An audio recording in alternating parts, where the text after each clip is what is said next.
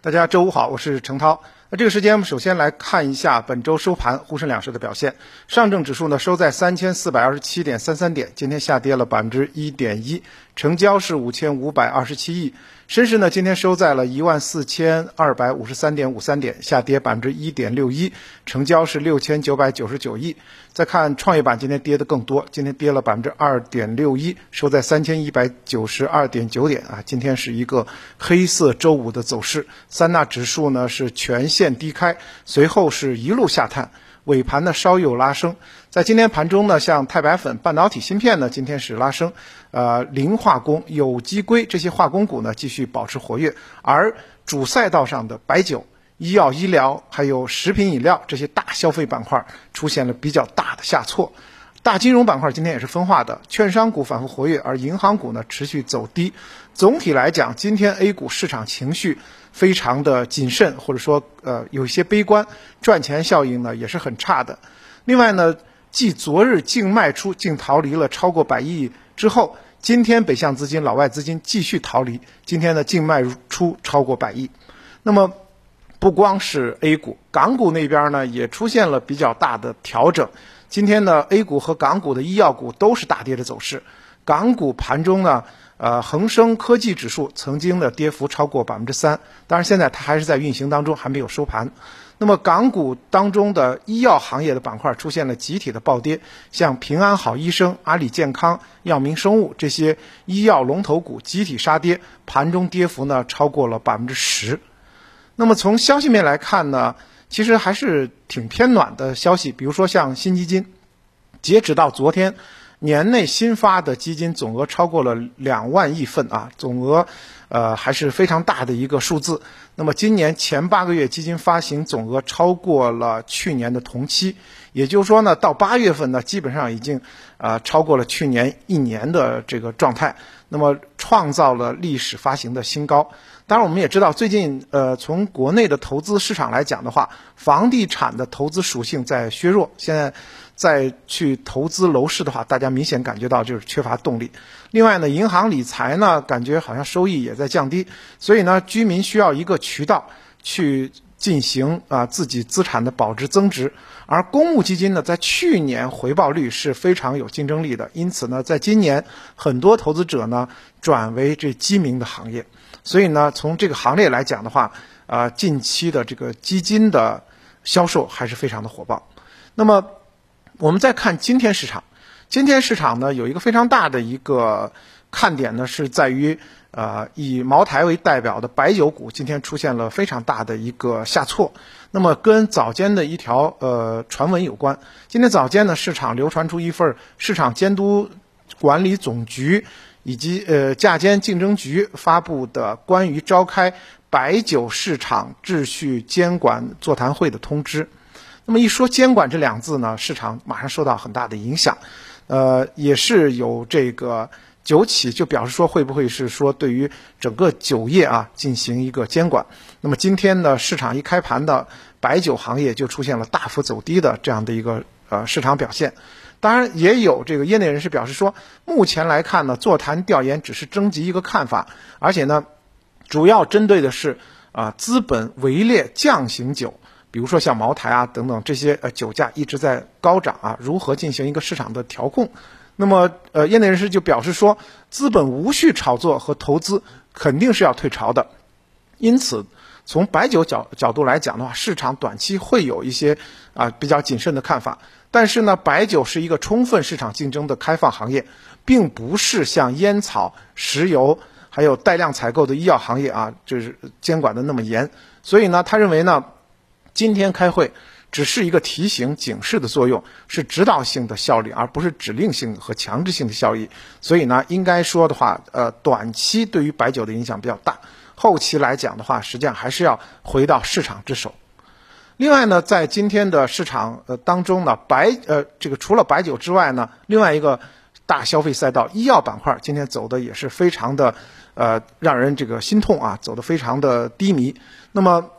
医药巨头恒瑞医药在盘中出现了跌停啊，你知道它的体量非常大，它一跌停的话，对于整个的医药指数的影响都很大。那么在今年一月份呢，曾经呢，恒瑞医药触及到了呃历史新高的顶部位置，之后就连续调整，目前已经到了腰斩的一个状态，就是从一月份到现在，它的股价已经腰斩了。那么截止到目前呢，市值差不多三千亿啊，还是很巨大。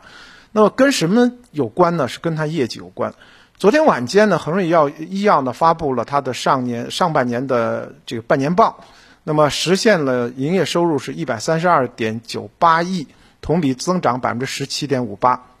应该说它的这个营业收入还是非常不错的。不过呢，利润呢是比较的少，净利润二十六点六八亿，同比增长百分之零点二一。也就是说，营业额增长了百分之十七，而利润只增长了百分之零点二一，而且明显低于之前的市场就是这个业绩表现。那基于这样的一个不太理想的半年报呢，今天恒瑞医药直接就跌停了。那么对于整个的医药板块来讲，由于它是龙头之一嘛，所以呢影响还是非常的大的。另外呢，值得盘中注意的还有就是中国电信今天上市啊，在 A 股回归。那么今天呢表现还是比较平稳的，开盘呢报四块七毛九，涨百分之五点七四。那么之后呢，在盘中一度拉升，甚至是临停。所以呢，整个中国电信今天呢是逆势而涨啊，也是在意料之中的。那么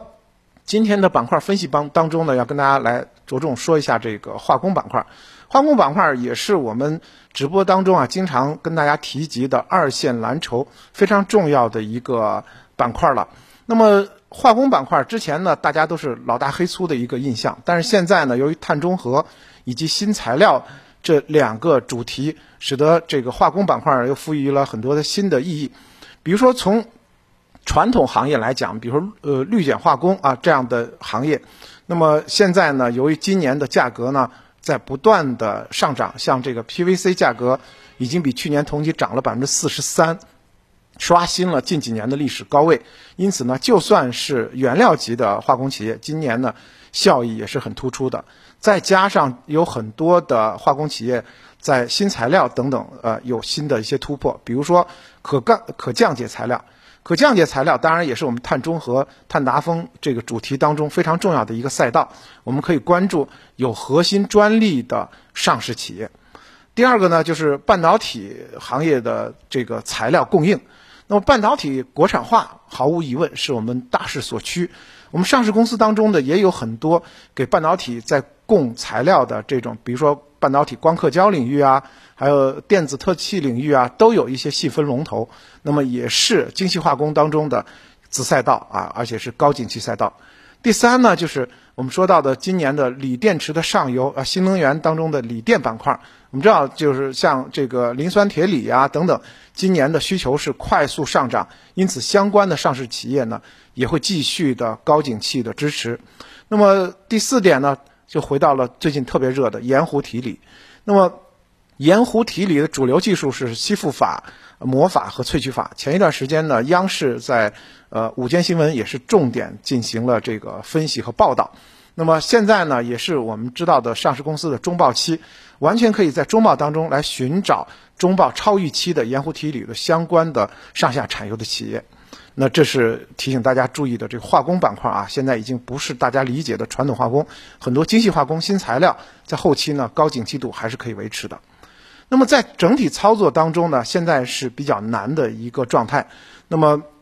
目前呢，就是外围的市场呢仍然动荡，啊不安，而国内市场呢目前在资金面。政策面方面呢，还呃包括行业监管方面都有这个反复的一些信息，因此的话，调整的风险并没有解除。昨天直播也说到了这一点，所以呢，首先一个呢是建议大家呢，在昨天就提到了，一定是低仓位来啊对待目前的市场啊，三到五成，不要超过五成，最好呢两三成的一个仓位。另外呢，创业板的点位已经到了颈线位，这个位置非常的关键。呃，如果再往下调整的话，就代表后期要拉起的这个时间。会再一次的加长，还有呢，就是跌幅居前的，像酒、饮料、医疗卫生、汽车制造，虽然整体上最近走的比较弱，但是相对来讲的话，对后期仍然认为二三呃三四季度呢是它的一个旺季，依然可以继续的期待。而券商板块在啊，所有的这个蓝筹里头呢，表现目前还算是最强的，大家中短期呢可以继续的加以关注。